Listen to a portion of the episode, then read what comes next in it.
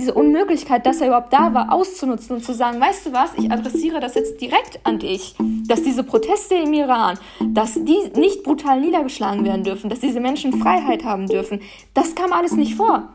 Dann, sorry, dann glaube ich sie nicht. Und das nützt eben auch allen Menschen äh, global, die von Internetzensur betroffen sind und eigentlich einen Freiheitskampf führen. Entweder bist du halt auf unserer Seite oder bist du halt mit dem Diktator. Eine kurze Triggerwarnung vorweg. In dieser Episode werden die Themen Sexismus, Gewalt gegen Frauen und Rassismus thematisiert. Und die Folge haben wir am 29. September 2022 aufgenommen. In Iran gibt es jetzt seit Tagen starke Proteste nach dem Tod der jungen kurdischen Iranerin Gina Massa Amini, die am 13. September 2022 in Teheran von der sogenannten Sitten- und Religionspolizei festgenommen wurde. Sie soll ihr Kopftuch nicht den Regeln entsprechend getragen haben. Und im Internet kursierten Nachrichten, dass nach der Verhaftung ihr Kopf im Polizeiauto gegen die Scheibe geschlagen worden sei, was zu einer Hirnblutung geführt habe. Das Krankenhaus, das sie behandelte, veröffentlichte auf einem inzwischen gelöschten Instagram-Post, dass sie bei der Aufnahme bereits hirntot gewesen sei. Und auch Bilder zeigen schwere Verletzungen. Die Polizei wehrt sich gegen diese Darstellung und behauptet, sie habe einen Herzinfarkt erlitten. Und auch die iranische Regierung weist die Vorwürfe zurück, für den Tod verantwortlich zu sein.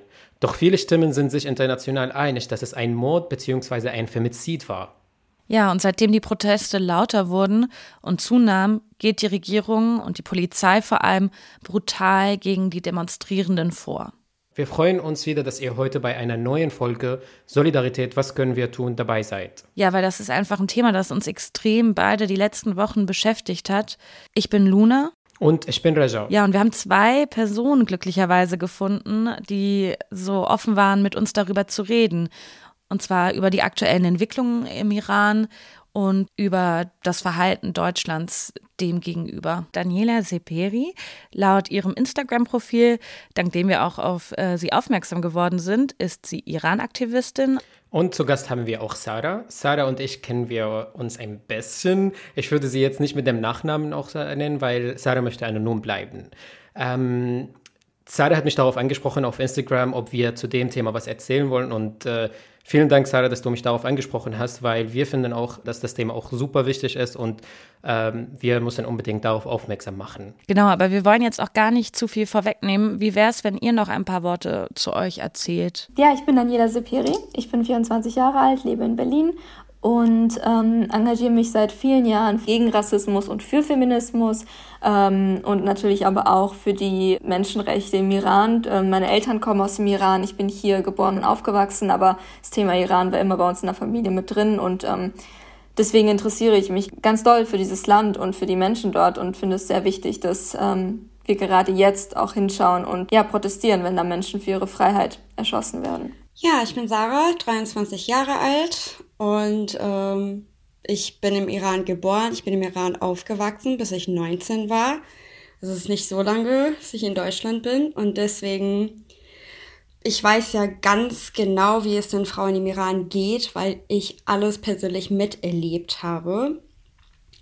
Und es tut mir einfach so weh und ich möchte unbedingt irgendwas für diese Frauen tun, egal klein oder groß weil wie gesagt, das sind ja meine Menschen, meine ganze Familie ist immer noch dort, meine Geschwister, meine Eltern, meine Freundinnen. Du hast jetzt gerade das kurz angesprochen, dass du das auch äh, selber erlebt hast, Sarah. Ähm, wie wie ging es dir so, wenn du erzählen magst, wie ging es dir als Frau im Iran? Schlecht, sehr, sehr schlecht.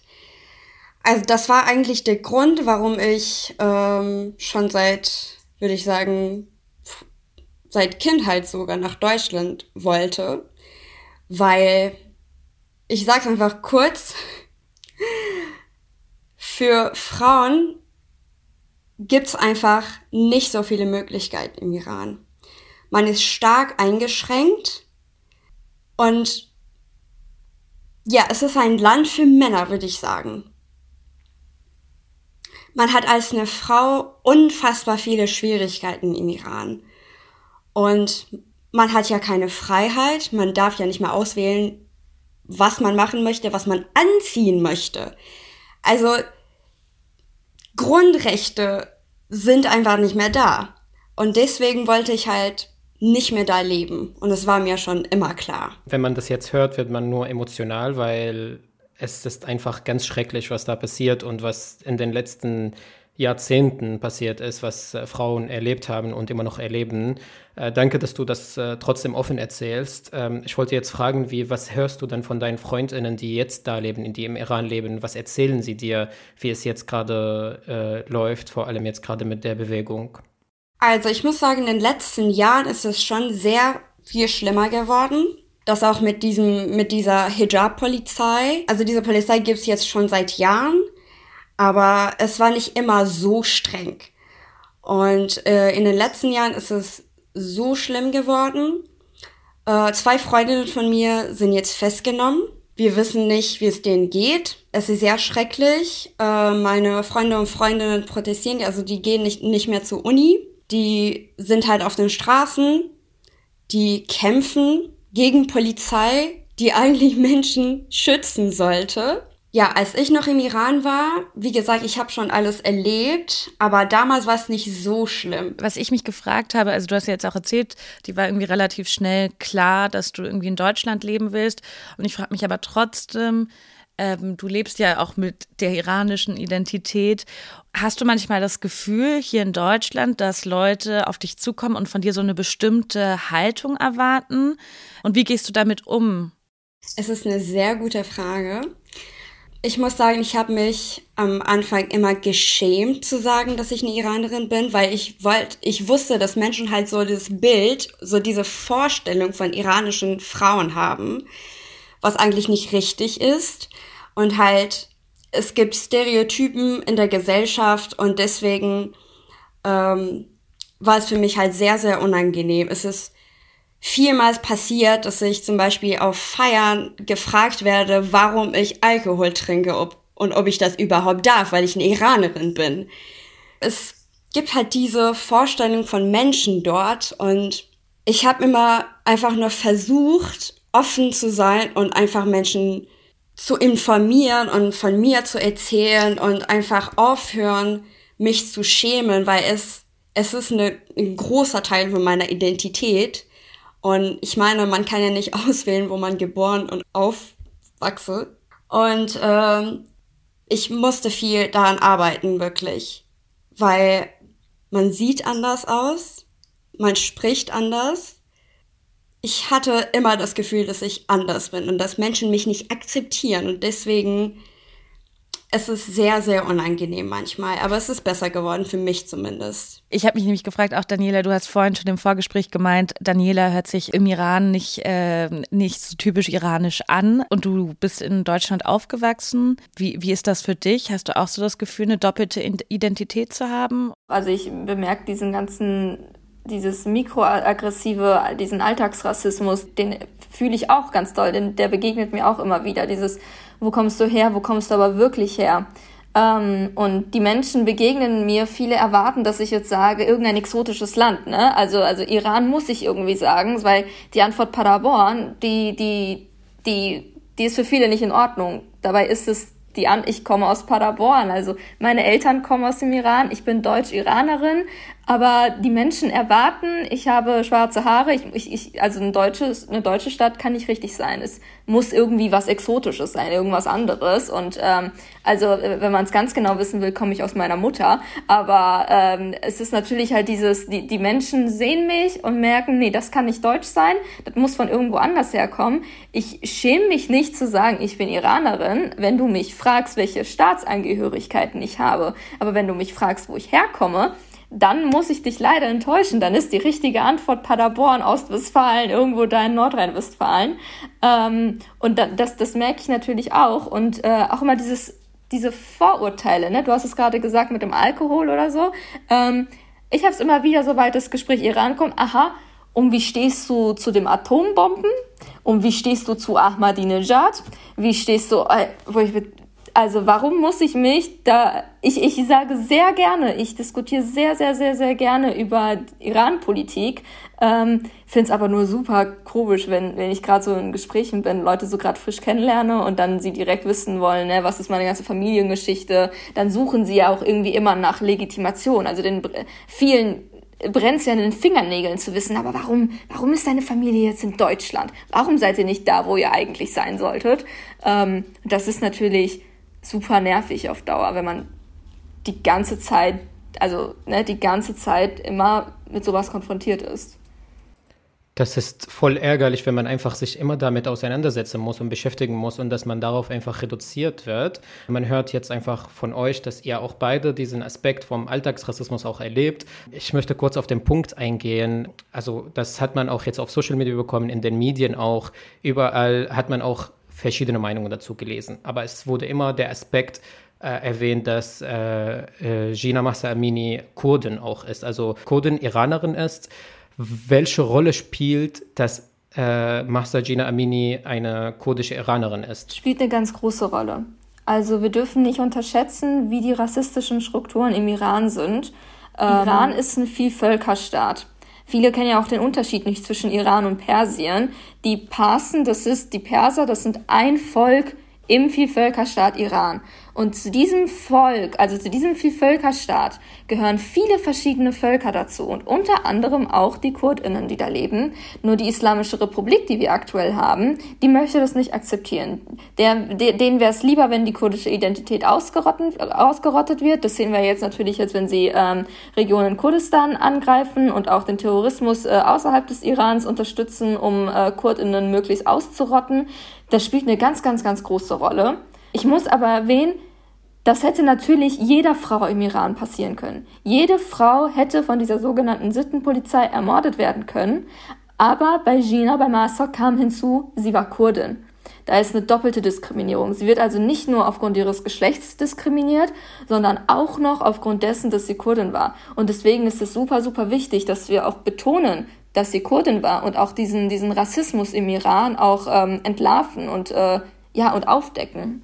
Also rassistische und sexistische Strukturen spielen da eine ganz große Rolle. Du hast auch heute auf Instagram gepostet, äh, dass du jetzt die Debatte im Bundestag verfolgt hast, da heute eine aktuelle Stunde zum Thema Iran gab, äh, zu dem auch äh, die Außenministerin Frau Baerbock sich geäußert hat. Und nach ihr müssten die Behörden ihr brutales Vorgehen gegen die DemonstrantInnen unverzüglich einstellen. Die Linke aber zum Beispiel, die Linkspartei, wirft der Regierung einen Kuschelkurs, hat man jetzt in den Medien heute gelesen. Aber du hast eine komplett andere Meinung dazu und äh, du fragst dich auch, wo ist diese feministische Außenpolitik? Was, äh, was ärgert dich dann an, an der ganzen Debatte? Was, was hat heute Frau Baerbock gesagt oder was hat sie heute nicht gesagt? Sie hat viel gesagt und dabei gar nichts, sagen wir es so. Es war sehr wichtig, dass es diese aktuelle Stunde gab. Das sendet ein, ein ganz klares Signal aus, dass, äh, dass das Vorgehen der iranischen Regierung ähm, gegen die Protestierenden, ähm, dass dass das nicht nur gesehen wird, sondern dass es auch Thema ist im, im höchsten Haus Deutschlands. Ähm, das ist ein super erster Schritt, wenn man diese Debatte mit Leben gefüllt hätte. Was wir bekommen haben, waren sehr viele warme, leere Worte. Ähm, sie hat in ihrer Rede, ich weiß nicht, wie lange sie ging, mehr über andere Themen gesprochen als tatsächlich über Iran.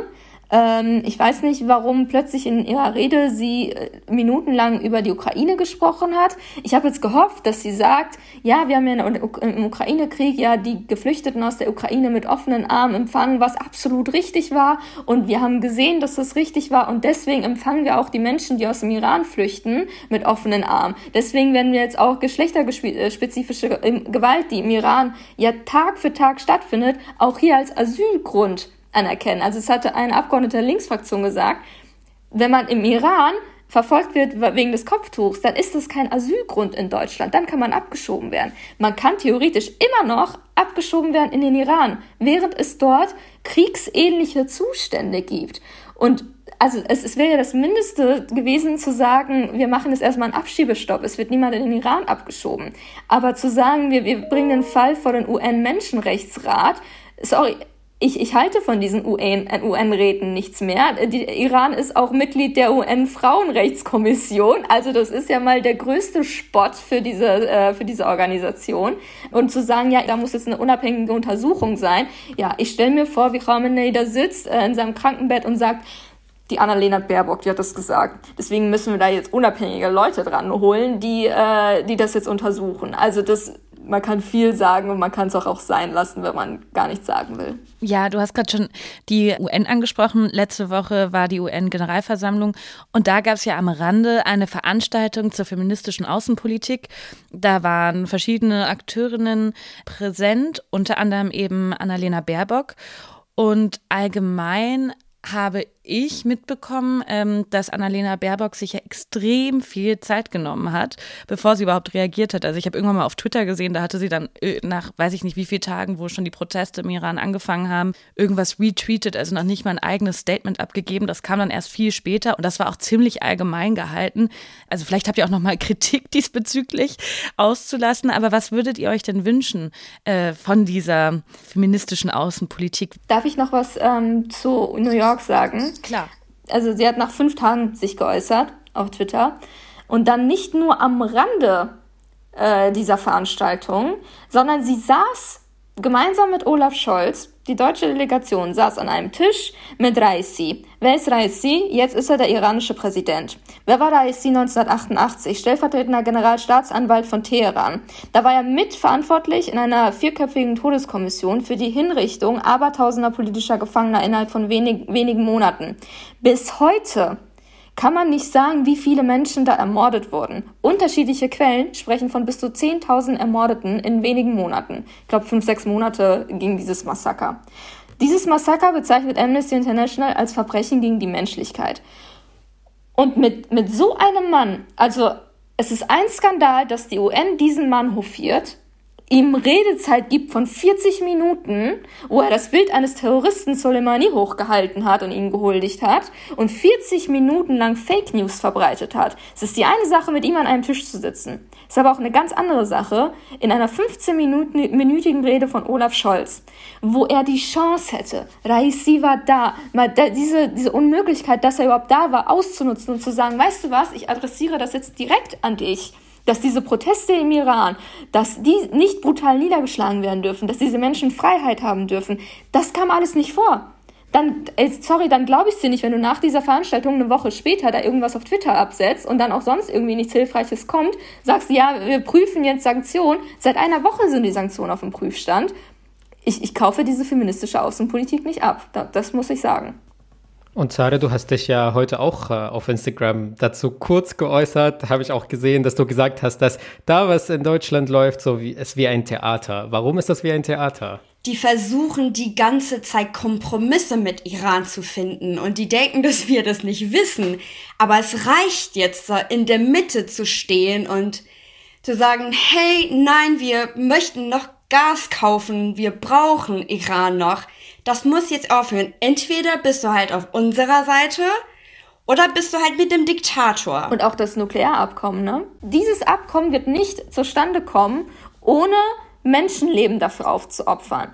Wir wissen, dass die Bundesregierung in der Vergangenheit äh, immer bereit war, die, die Menschen aufzuopfern für, äh, für ihre Pseudo-Sicherheitsgefühle. Aber jetzt eine Regierung, die sich als Fortschrittskoalition nennt, die im Koalitionsvertrag ja verankert hat, wir brauchen eine andere Iran-Politik. Wo bleibt diese andere Iran-Politik? Warum wird noch dieser Kuschelkurs, der heute, ich weiß nicht, von wem der Begriff im Bundestag heute fiel, warum wird da weiter gekuschelt, um ein Abkommen zu retten, was nicht zu retten ist. Wenn man euch beiden so zuhört, ähm, merkt man auch, dass ihr wütend seid, unter anderem auf Deutschland. Ja, und Wut bringt uns auch zu dem, was Raja gestern bei Markus Lanz gehört hat. Genau, wie gesagt, äh, Wut ist ja ein gutes Stichwort hier, hier in diesem Zusammenhang. Gestern habe ich auch, ähm, da war das gestern oder vorgestern, ich glaube gestern war bei Markus Lanz die Journalistin Nathalie Amiri und sie hat einen Satz gesagt, was mich richtig irgendwie so äh, zum Nachdenken gebracht hat. Sie hat so gesagt, die Wut ist größer als die Repression des Systems. Und dann hat sie gesagt, dieses Mal. Und da war ich so, also dieses Mal war das nicht immer so, diese Wut, war die, die Wut nicht da? Oder ist die Wut einfach jetzt, gerade nachdem was passiert ist, auch so groß? Und ich habe mich auch so gefragt, so bedeutet das, dass diese Wut auch nicht morgen oder übermorgen einfach jetzt aufhört und dass das jetzt weitergeht. Ich habe auch letztens ein Interview gehört mit dem Politologen Ali Fatollah Nejad. Genau, der sich spezialisiert hat auf, ja, auf die iranischen politischen Entwicklungen der letzten Jahre.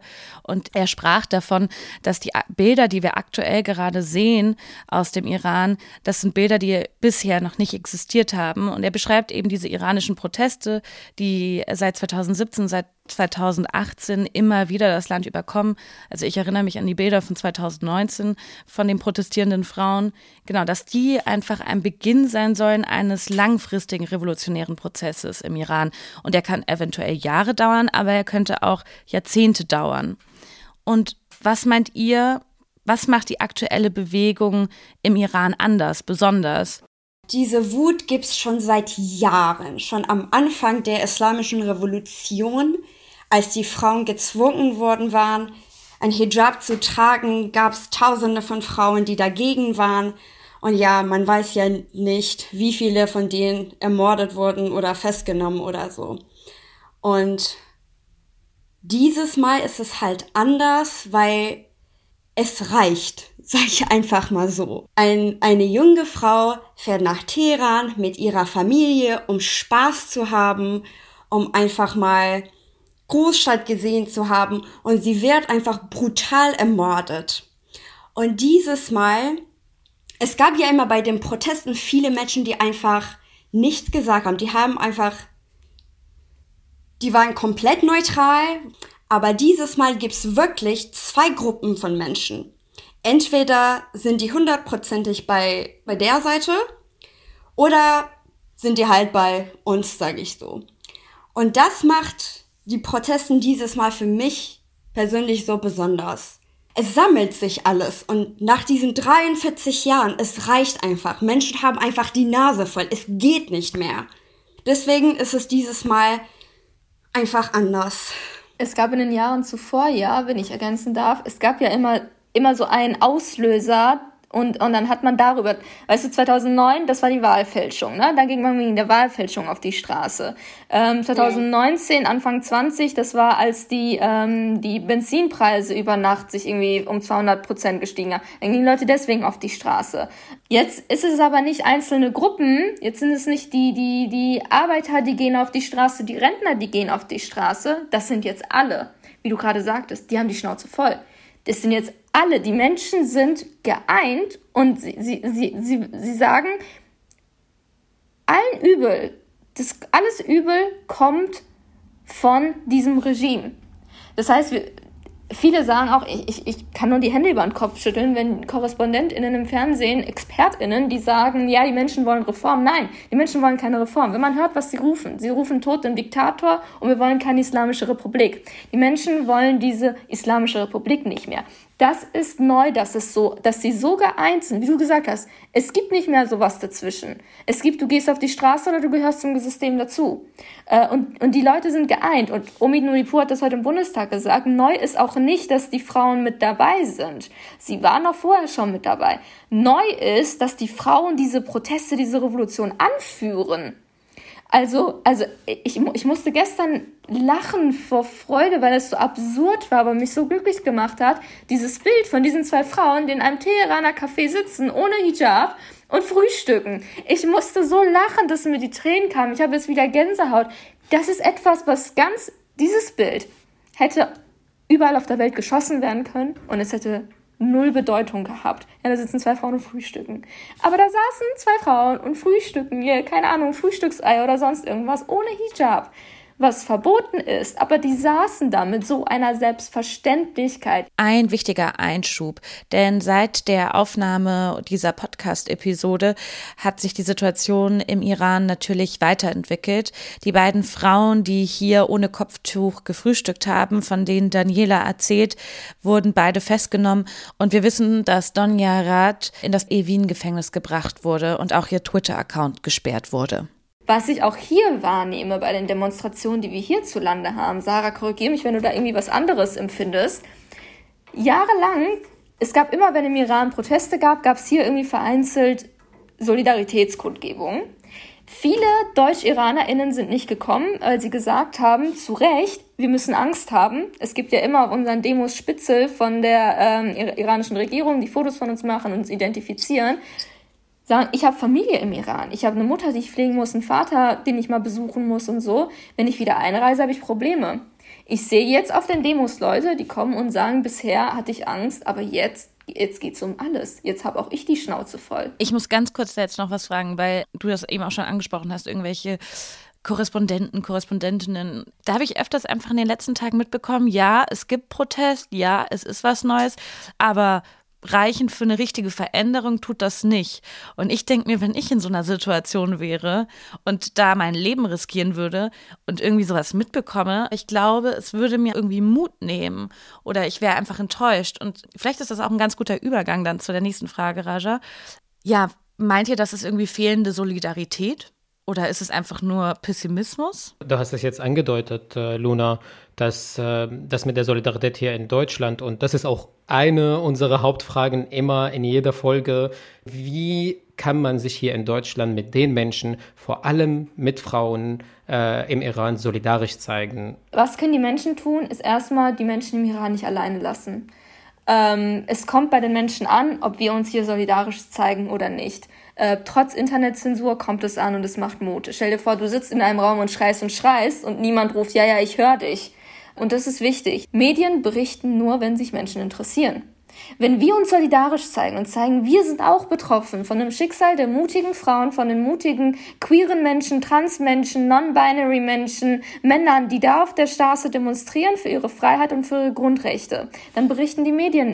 Wir müssen diese Betroffenheit zeigen. Du hattest eben auch die äh, KorrespondentInnen angesprochen und die äh, ExpertInnen. Ich musste die Hände über den Kopf ähm, schmeißen, als ich gesehen habe vor einigen Tagen, dass ein Korrespondent des ZDF gesagt hat, er nimmt diese Proteste gar nicht so laut wahr, sondern das ist alles eine Social-Media-Kampagne von Staatsfeindin Nummer eins, Masih Alinejad. Masih Alinejad, für die Sie nicht kennen, das ist eine Frauenrechtsaktivistin, die in den ähm, USA lebt. Solidarität bedeutet auch, wenn ihr diese Fehler entdeckt, Schreibt die Medienhäuser an, macht Druck, dass sie berichten, erstens, und dann aber auch richtig berichten und übt Druck aus auf die Politik. Ich sage heute die aktuelle Stunde im Bundestag. Ein großer Grund, wieso sie zustande gekommen ist, ist, es gab so viel Solidarität von der Bevölkerung in Deutschland. Noch nicht genug. Ich wünsche mir noch viel, viel, viel, viel mehr. Ich wünsche mir, dass jede Person, die sich als Feministin versteht und der Menschenrechte am Herzen liegen, jetzt auf die Straßen geht. Das betrifft auch uns. Das sind unsere Geschwister da, die ihr Leben lassen für ihre Grundrechte. Ähm, und dann auch wirklich Schreibt euren Abgeordneten. Schreiben, was sind meine Sorgen, was sind meine Wünsche, was sind meine Forderungen.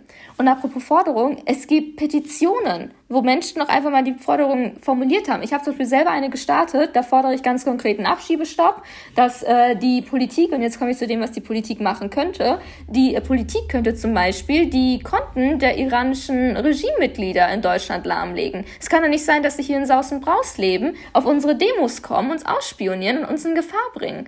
Das bedeutet für mich feministische Außenpolitik, keine Unterstützung des iranischen Regimes, in keinster Weise. Und vielleicht auch iranische Botschaft einfach mal schließen. Einfach eine laute, klare Antwort. Jetzt nicht versuchen, Kompromisse zu finden. Wir stehen nicht mit diesem Regime, wir sind mit den iranischen Leuten und vielleicht einfach mal für Menschen da sein. Ich war letzte Woche auf einer Demo und drei meiner deutschen Freundinnen waren da. Und die haben so geweint, genauso wie ich. Und es war mir einfach so wert, weil ich hatte das Gefühl, dass Menschen verstehen mich endlich mal. Stellt euch das vor, man darf keine Hunde haben im Iran. Man muss ja Kopftuch tragen, sonst wird man geschlagen oder wird man festgenommen halt. Man hat kein normales Leben. Einfach mal Menschen drüber informieren, was es uns im Iran geht. Und ich glaube, das kann dann dazu beitragen, dass Menschen einfach mehr Empathie für, für uns haben. Und wenn Menschen Bescheid wissen, wie es uns geht, dann fordern die auch die Regierung äh, und die Politik, dass die auch diese laute, klare Antwort geben. Ja, vielen Dank, ihr beiden, für die wertvollen Tipps, wo wir hoffen, dass die Menschen, die jetzt zuhören, dass die diese Tipps mitnehmen und vielleicht umsetzen. Genau, und die Menschen im Iran brauchen unsere Unterstützung gerade mehr denn je, weil auch das Internet wird mittlerweile fast vollständig zensiert. Und Luna, du hast auch deswegen das Forum InformatikerInnen für Frieden und gesellschaftliche Verantwortung kontaktiert, um ihnen ein paar Fragen zu stellen. Vielleicht kannst du davon ein bisschen berichten. Ja, genau. Ich habe Rainer Rehag indirekt gesprochen. Er ist Informatiker und eben Mitglied dieses Vereins. Ja, und die haben eine Riesenkonferenz in Berlin, wo es um Nachhaltigkeit und Digitalisierung ging. Und er war trotzdem so lieb und hat mir irgendwie gestern Nacht ein paar Fragen beantwortet. Und seine Antworten würde ich gerne mit euch teilen. Vielleicht fangen wir einfach an. Ich habe ihn nämlich gefragt, wieso es denn in den Augen des Forums wichtig ist, sich gegen Internetzensur einzusetzen und sich mit Menschen im Iran zu solidarisieren. Also das Internet ist eine der tollsten Erfindungen der Menschheit unserer Meinung nach, weil es die globale Kommunikation und den, ja, den Wissensaustausch ermöglicht. Und aktuell sieht man ja auch, ähm, wenn Menschen sich organisieren können und Wissen austauschen, äh, dann können sie sich auch organisieren, um ihre Unterdrückung zu kritisieren und zu versuchen abzuschütteln. Iran ist halt ein verbrecherisches äh, Regime und an der Stelle ist es jetzt quasi ein Friedensinstrument, da unblockierten Internetzugang zur Verfügung zu stellen. Und es gibt eine Möglichkeit äh, namens Snowflake, das ist eine Software, die man nutzen kann, und zwar auch hier in Deutschland, um IranerInnen zu unterstützen, und zwar gegen die Internetzensur. Und wie das funktioniert, das hat mir Rainer Reak erklärt. Jetzt sind also die Netzwerkverbindungen zu Facebook und Instagram und zu anderen Nachrichtenseiten und so weiter äh, blockiert, sodass die Menschen sich nicht mehr direkt informieren können oder direkt koordinieren oder direkt Informationen auch nach außen bringen können. Indirekt geht es aber immer noch. Also es sind nicht, das Internet ist nicht komplett abgeschaltet. Was jetzt also nützlich wäre, wenn die Menschen im Iran quasi auf indirektem Wege die ganzen Dienste trotzdem nutzen können. Indirekt heißt, sie verbinden sich nicht direkt auf sozusagen von A nach B die Verbindung, sondern über eine Mittelsperson. Technisch heißt das dann Proxy. Das heißt, über Bande könnte man sagen, werden dann die Informationen gespielt. Es braucht aber diese Bande oder diese Mittelsperson. Das geht relativ einfach, indem man im eigenen Browser, was weiß ich, Chrome, Firefox und so weiter, eine Erweiterung installiert, die sich Snowflake nennt ist vom Tor-Projekt. Ähm, und diese Verbindung äh, sorgt dafür, dass sozusagen, wenn im Iran Leute eine bestimmte Art Browser-Einstellung nutzen, dass die Verbindung immer über diese Snowflakes, also die Menschen in Deutschland zum Beispiel, läuft. Und das sind ja ganz viele Menschen, die das machen, oder es werden immer mehr, äh, so dass die iranische Regierung das nicht alles blocken kann.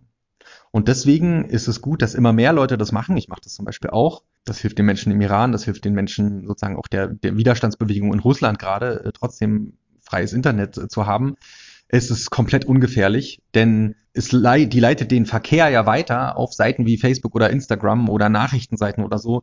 Die sind ja legal. Das ist ja sozusagen und sogar wünschenswert in, einem, in einer freien Gesellschaft. Und ich wollte auch wissen, ob es irgendwie schon Rückmeldungen gibt, dass die Hilfe ankommt und dass sie wirklich wichtig ist für die Menschen vor Ort. Naja, so direkte persönliche Rückmeldungen kriegen wir jetzt nicht in der Situation im Iran gerade.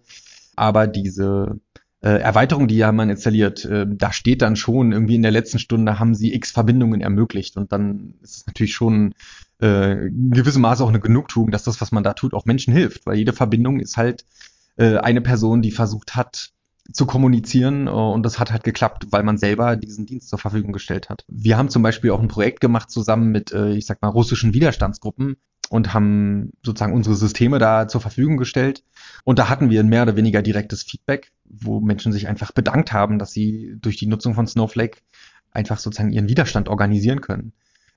Und das nützt eben auch allen Menschen äh, global, die von Internetzensur betroffen sind und eigentlich einen Freiheitskampf führen, bei dem man so gut es halt geht von hier äh, helfen kann. Wir bedanken uns natürlich bei Sarah und Daniela für das tolle Gespräch. Schön, dass ihr euch die Zeit genommen habt. Und ich bedanke mich auch nochmal bei Rainer Reak, der sich spät nachts die Zeit genommen hat, meinen Fragen Antwort zu geben. Ja, und der Dank geht natürlich auch an das Forum InformatikerInnen für Frieden und gesellschaftliche Verantwortung.